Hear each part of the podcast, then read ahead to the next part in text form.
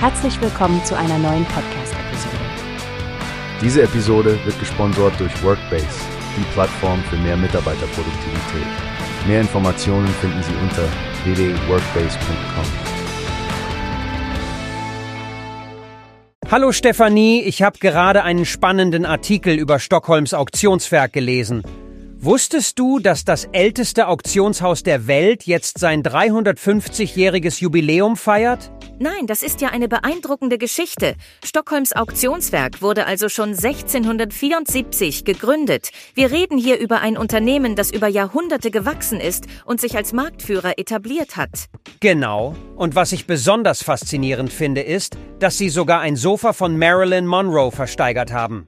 Stell dir vor, du sitzt auf demselben Sofa wie eine Hollywood-Legende. Lacht.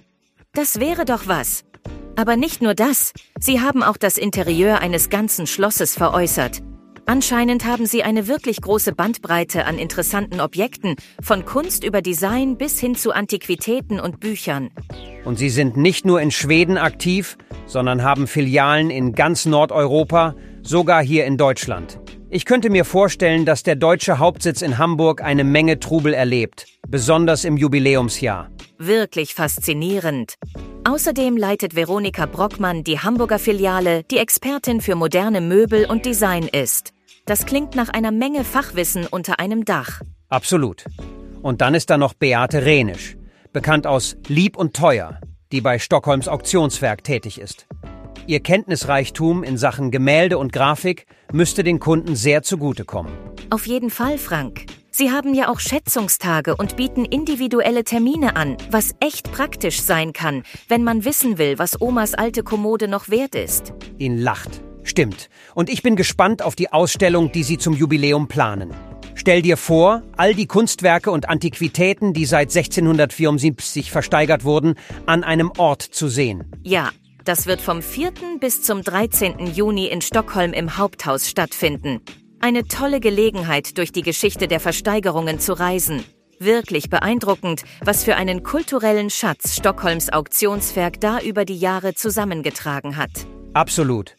Wer sich übrigens für Fotos und Drucke interessiert, soll mal den Link in dem Artikel anklicken. Da gibt's anscheinend eine Menge hochwertiges Material. Und wer noch mehr Infos braucht oder Kontakt aufnehmen will, findet alle Angaben im Artikel.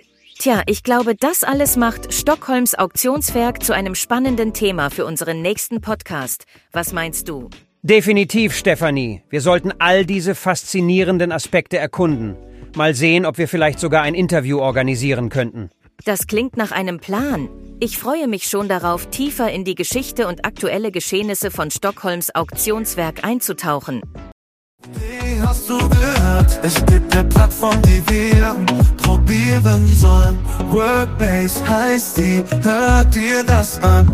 Mehr Produktivität für jeden Mann. Werbung, dieser Podcast wird gesponsert von Workbase. Mehr Mitarbeiterproduktivität erreicht das auf www.wobest.com.